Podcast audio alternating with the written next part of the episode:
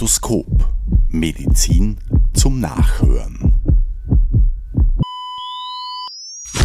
Liebe Hörerinnen und Hörer, willkommen zum ersten Teil einer vierteiligen Podcast-Reihe zum Thema Schwangerschaft und Geburt. In dieser Folge unterhält sich Dr. Christoph Österreicher mit Magistra Beate Keier über die Bedeutung der Hebamme für Mutter und Kind von der Schwangerschaft bis zum Wochenbett.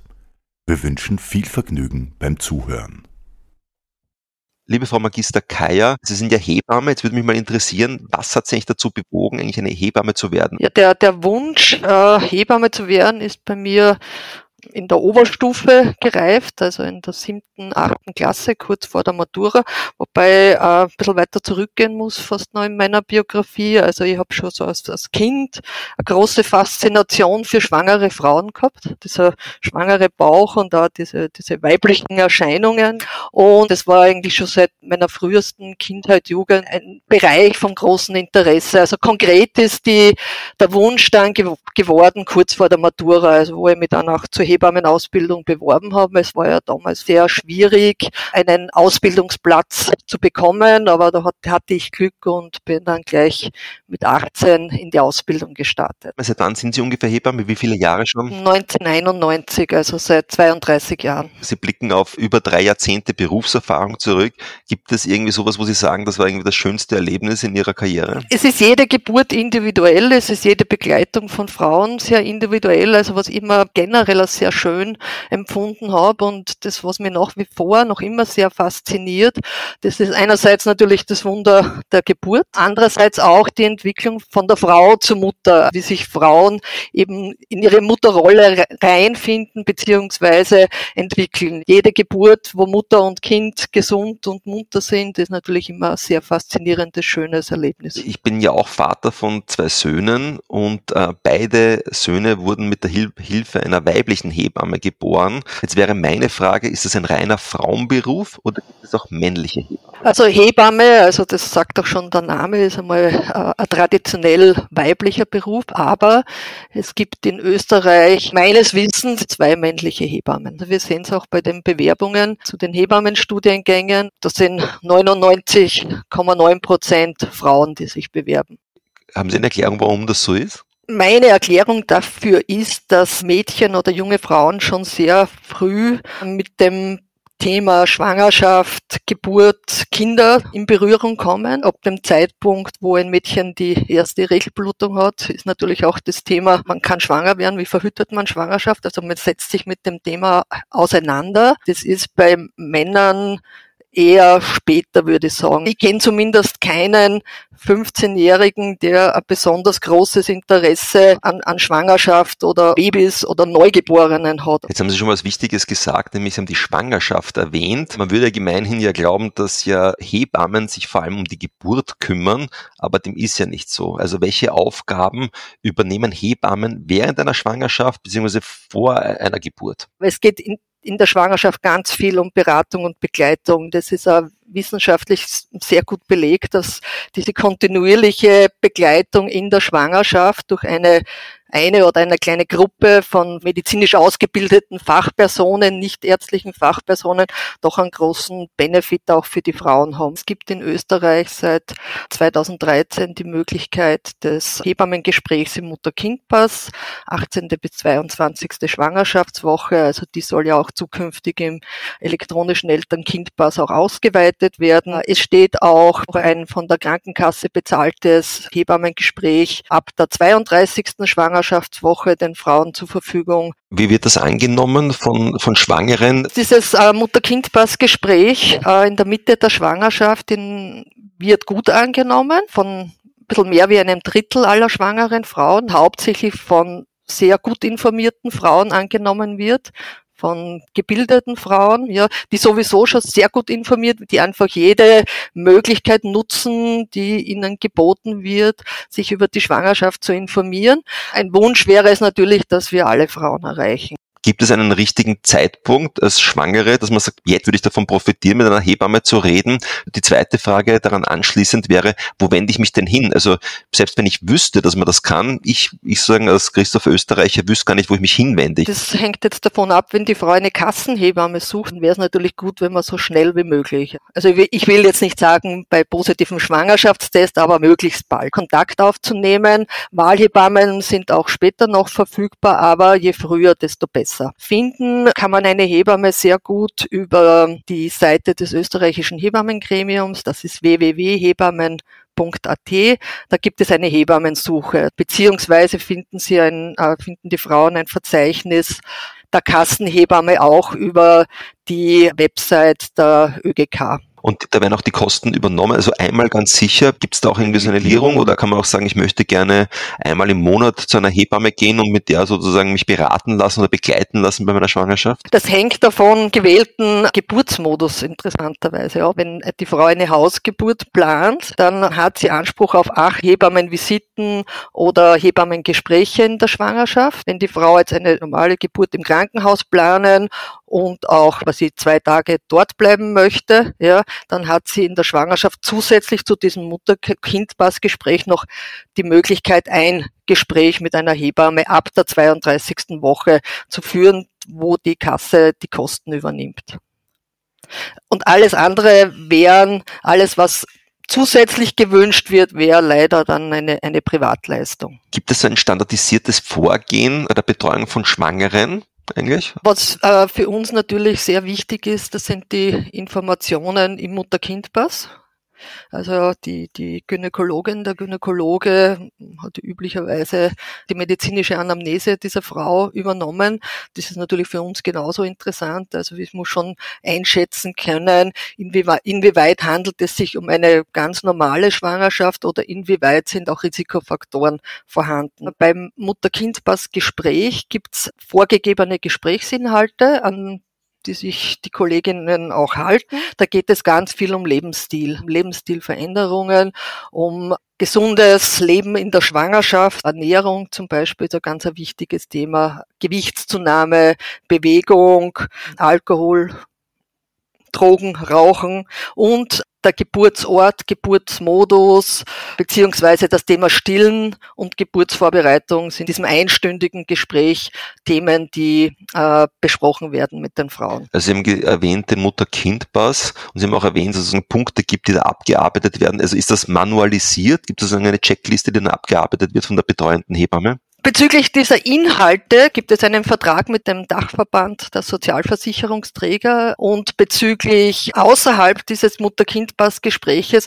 würde ich sagen, das ist sehr abhängig auch von der Schwangerschaftswoche. Also es ist ein standardisiertes Vorgehen natürlich. Sonst besteht ja die Möglichkeit, dass man vielleicht Dinge übersieht, weil im Falle des Auftretens oder des Verdachts auf Auftreten einer Regelwidrigkeit ist die Hebamme verpflichtet, die Frau unverzüglich zu einem Arzt oder einer Ärztin zuzuweisen. Das wird auch in den Hebammenstudiengängen genauso gelehrt. Da gibt es ja auch äh, Leitlinien dazu, an die hält man sich an und für sich. Und sowas ist wichtig. Nichts verunsichert die Frauen mehr, wenn sie von Fachpersonen komplett unterschiedliche Empfehlungen bekommen. Mit welchen Herausforderungen sind Sie eigentlich im Alter konfrontiert? Können Sie das so abschätzen? Die Herausforderungen für mich jetzt, für mich persönlich als Hebamme sind vor allem, dass ich immer wieder Anfragen von Frauen ablehnen muss. Also das tut mir immer extrem leid. Was wären die Gründe dafür? Weil einfach, also ich kann ein bestimmtes Kontingent an Frauen pro Monat nehmen. Dadurch, dass ich nur freiberuflich nebenbei tätig bin und einen, einen Vollzeitjob habe, ist das natürlich, bin ich da eingeschränkt, nehme vier Frauen im Monat und wenn jetzt die fünfte, sechste, siebte anruft, muss ich, muss ich sagen, leider, ich kann nicht mehr. Was mir auch sehr leid tut dann in diesem Zusammenhang ist, dass die Frauen oft diese Information, dass sie eigentlich Anspruch auf eine Hebammenbetreuung haben, also in der Schwangerschaft, beziehungsweise vor allem im Wochenbett, dass diese Information sehr spät zu den Frauen kommt. Oft rufen die Frauen aus dem Krankenhaus an, ja, aber das ist dann fast unmöglich, so kurzfristig eine Kollegin, die die Betreuung im Wochenbett übernimmt, zu finden. Andere Herausforderungen, also außer der fehlenden ähm, Information, gibt es sprachliche Barrieren? Ich bin am Land tätig, da ist es weniger ein Problem, aber ich war lang in, in Wien als Hebamme tätig, da kann es unter Umständen schon ein Problem werden. Vor allem, wenn die Frauen nicht gut Deutsch und auch nicht Englisch sprechen. Also mit, mit Englisch kann man sie ganz gut über Wasser halten. Da, man muss dann halt oft mit Handy-Übersetzungsprogrammen kommunizieren, wobei in Österreich Frauen mit Migrationshintergrund ganz, ganz selten Hebammen in Anspruch nehmen. Gibt es auch so etwas wie Hochrisikopatientinnen, die im Endeffekt von einer intensiveren Betreuung und eben auch Begleitung von Hebammen besonders profitieren? Das würde ich, würde ich schon so sagen, wobei man äh, davon ausgehen muss oder sichergestellt sein muss, äh, dass bei Frauen mit Hochrisikokonstellationen die Betreuung immer nur multidisziplinär folgen kann. Also ich als Hebamme würde nie alleine eine Frau mit chronischen Grunderkrankungen alleine betreuen. Also da ist mir schon wichtig, dass ich zum Beispiel mit der betreuenden oder behandelnden Ärztin oder Arzt sehr eng zusammenarbeite. Aber die Frauen profitieren natürlich davon, weil die Frauen sind abseits ihrer Grunderkrankung ja auch schwanger mit allen Bedürfnissen und Fragen, die jede andere schwangere Frau auch hat. Ich habe sehr lange Geburtsvorbereitungskurse gemacht. Da haben wir immer Frauen gehabt, die eben Risikoschwangerschaften hatten. Und das tut ihnen auch gut, wenn sie als ganz normale Schwangere im Kreis anderer ganz normaler Schwangerer sitzen. Sie haben jetzt schon zweimal erwähnt, dass viele Fragen auch an Hebammen herangetragen werden von Schwangeren, die sie eigentlich sonst mit anderen Leuten nicht besprechen können oder vielleicht auch nicht wollen. Was wären denn so typische Fragen, die an Hebammen herangetragen werden? Das betrifft häufig Schwangerschaftsbeschwerden, angefangen von der Morgenübelkeit über Beschwerden im Bewegungsapparat gegen Ende der Schwangerschaft, äh, Wassereinlagerungen, in den Beinen, das sind schon so die typischen Fragen, die an, an Hebammen herangetragen werden. Teilweise auch äh, Fragen, die sehr intim sind, also bezüglich Sexualverhalten in der Schwangerschaft. Kann ich unbekümmert weiter Sex haben mit meinem Partner? Muss ich auf irgendetwas achten? Wir haben meistens das Glück, dass wir ein bisschen mehr Zeit anbieten können für Gespräche, wie das die behandelnde äh, Gynäkologin oder Gynäkologe hat. Die Hebamme ist auch etwas wie eine Bezugsperson während der Schwangerschaft. Kann man so sagen. Wir ersetzen nicht die Mutter oder die Schwester, aber wir sind medizinisch ausgebildete Fachpersonen, die zusätzlich natürlich ein gewisses Vertrauensverhältnis aufbauen können.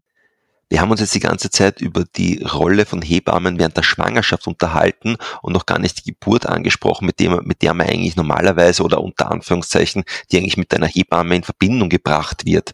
Wie sieht denn nicht die Geburtsanleitung durch eine, eine Hebamme aus? Nachdem in Österreich 26,2 Prozent aller Geburten eingeleitet wurden, ist es doch ein Ereignis, das ein Viertel aller schwangeren Frauen betrifft. Also ich bin schon der Meinung, dass man das auch schon in der Geburtsvorbereitung beziehungsweise auch im Hebammengespräch vor der Geburt thematisieren sollte. Genauso wie das Thema Kaiserschnitt. Wir haben eine Kaiserschnittrate von 30 Prozent in Österreich. Also das Thema Kaiserschnitt kann man nicht außen vor lassen. Auch wenn die Spontangeburt das Herzstück meiner Arbeit ist. Aber bestimmte Themen, die so häufig vorkommen, gehören besprochen. Beispiel, wenn die Frau den Termin überschritten hat, um einige Tage bereits. Das Aufklärungsgespräch zur, zur Einleitung macht der Facharzt oder die Fachärztin im Krankenhaus. Da ergeben sich häufig viele Fragen bezüglich des Vorgehens oder des Prozederes. Wie läuft das ab? Viele Frauen haben dann die Vorstellung, es wird eingeleitet in der Früh und am frühen Nachmittag ist das Kind da. Das entspricht oft nicht der Realität. Sie haben gesagt, wenn die Frau zehn Tage über den errechneten Geburtstermin ist, das wäre zum Beispiel eine Indikation für eine Geburtsanleitung. Was wären da noch andere Indikationen? Also Indikationen, das kann man jetzt ganz grob sagen, ist immer, wenn das Risiko der Fortführung einer Schwangerschaft höher ist als das Risiko einer Geburtseinleitung. Also es gibt verschiedene Risikokonstellationen, wo möglicherweise eben Mutter und Kind von einer Beendigung der Schwangerschaft vor zehn Tage über Termin profitieren. Sie haben gerade einen Diabetes mellitus entwickelt, da gibt's also das ist mit mehreren verschiedenen Gefahren verbunden. Gibt es da auch eine Interaktion, eine interdisziplinäre mit dem betreuenden, mit, mit der betreuenden Gynäkologe, mit dem betreuenden Gynäkologen? Äh, das hängt davon ab, äh, ob, ob das in, im stationären Setting ist. Da natürlich, ja, weil mit, mit äh, Gynäkologinnen und Gynäkologen, Kinderärztinnen, also im Fall des Diabetes mellitus auch noch mit den Diätologinnen und den möglicherweise Internistinnen muss man natürlich da in dem Fall sehr, sehr eng zusammenarbeiten.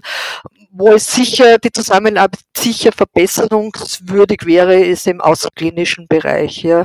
Also ich habe schon natürlich auch äh, häufig Frauen mit Gestationsdiabetes, meistens diätetisch eingestellt, also nicht insulinpflichtig, die eine ganz normale Schwangerschaft haben. Aber bestimmte Empfehlungen sind mir oft dann nicht klar, weil mir vielleicht einige Informationen fehlen. Da würde ich mir schon wünschen, dass auch im Fall eines Schwangerschaftsdiabetes es eine Art Disease Management-Programm gibt, also außerhalb des Krankenhauses, dass man Frauen auch wirklich in der ganzen Schwangerschaft gut interdisziplinär betreuen kann. Wir haben die Rolle der Hebamme während der Schwangerschaft beleuchtet. Jetzt haben wir gerade darüber geredet, welche Funktionen die Hebamme während der Geburt hat. Es ist natürlich auch die logische Frage, spielen Hebammen auch bei der Nachbetreuung von frisch gebackenen Müttern eine Rolle? Die Wochenbettbetreuung ist eines unserer Haupttätigkeiten im nicht-klinischen Bereich. Wenn die Frauen nach Hause gehen von der Geburt, haben sie ein Anrecht auf die Betreuung durch eine Hebamme. Das ist ebenfalls eine Kassenleistung. Die Betreuung im Wochenbett beginnt am Tag nach der Entlassung aus dem Krankenhaus. Die durchschnittliche Belagsdauer in Österreich nach einer normalen Geburt wird sukzessive kürzer, ist jetzt nach einer normalen Geburt zwei bis drei Tage, eher in Richtung zwei Tage. Das heißt, die Frau ist jetzt kurz vor Milcheinschuss, mitten im Milcheinschuss. Sehr viele Fragen im frühen Wochenbett drehen sich natürlich um das Thema Ernährung des Neugeborenen, also um das Thema Stillen. Aber es ist genauso die Kontrolle der Rückbildungsvorgänge, die Kontrolle der Rückbildung der Gebärmutter, die, der, die, die Kontrolle des Wochenflusses. Es wird das Kind abgewogen, ganz viel Stillberatung. Es wird wird der Nabel kontrolliert, es wird der Stoffwechseltest, also dieser Fersenstich gemacht, es wird das Vitamin K gegeben. Mutter und Kind werden bis circa acht bis sechs Wochen, bis die zweite Mutter-Kind-Pass-Untersuchung beim Kinderarzt. Es wird die Frau oder hat die Frau Anspruch, dass sie eben von einer Hebamme betreut wird. Also es geht auch ganz viel um ganz viele psychosoziale Themen, auch die Rolle des Elternwerdens. Es sind ja ganz viele Fragen, die speziell bei Frauen, die das erste Kind bekommen, die auftauchen, mit dem man vielleicht vorher gar nicht gerechnet hat. Dann ist es auch irgendwie in der Natur der Sache, dass Frauen sehr häufig nur bis zur Geburt planen und das, was danach kommt, das wird schon irgendwie gehen, aber es treten dann, also es erscheinen dann doch sehr viele Fragen. Das ist das Gleiche wie in der Schwangerschaft, wenn man dann eine fachlich, medizinisch fachlich ausgebildete Person hat, an die man diese Fragen stellen kann. Es unterscheidet sich sehr von der Unterstützung, die man durch die Mutter, Schwester bekommt oder durch den Partner. sehr wichtig. Das ist diese psychosoziale Betreuung, also sei es Kochen, Unterstützung im Haushalt, einfach nur zum Reden. Das ist nicht die Rolle der Hebamme. Die Rolle der Hebamme ist schon sehr medizinisch fokussiert, aber auch psychosoziale Themen. Also es ist irgendwie, was gebraucht wird, sehr individuell. Liebe Frau Magister Keier, ich bin eigentlich jetzt mit meinen Fragen am Ende. Gibt es noch irgendwelche Punkte, die Sie gerne anbringen möchten oder die Ihnen am Herzen liegen, die Sie gerne kommunizieren möchten? Was ich mir generell in Österreich mehr wünschen würde, ist, dass alle Berufsgruppen, die in die Betreuung von Schwangeren Müttern, Kindern involviert sind, besser miteinander kommunizieren. Also die Hauptgruppe, mit der wir zusammenarbeiten, sind die, die Ärztinnen und Ärzte. Und das funktioniert im Großen und Ganzen auch ganz gut im Krankenhaus. Es werden, auch im, es werden zwar immer wieder so Konkurrenzen den Medien thematisiert, das habe ich persönlich eigentlich nie so empfunden. Das Zusammenarbeiten im Team hat immer gut gepasst. Aber im nicht klinischen Bereich wäre es schon schön, wenn man dort ein bisschen mehr ins Gespräch kommen würde, weil im Endeffekt die Frauen beziehungsweise die Kinder auch profitieren davon. Beziehungsweise vielleicht, wenn auch die Gynäkologinnen und Gynäkologen auch die Frauen darauf hinweisen, dass sie sich wirklich frühzeitig um eine Hebamme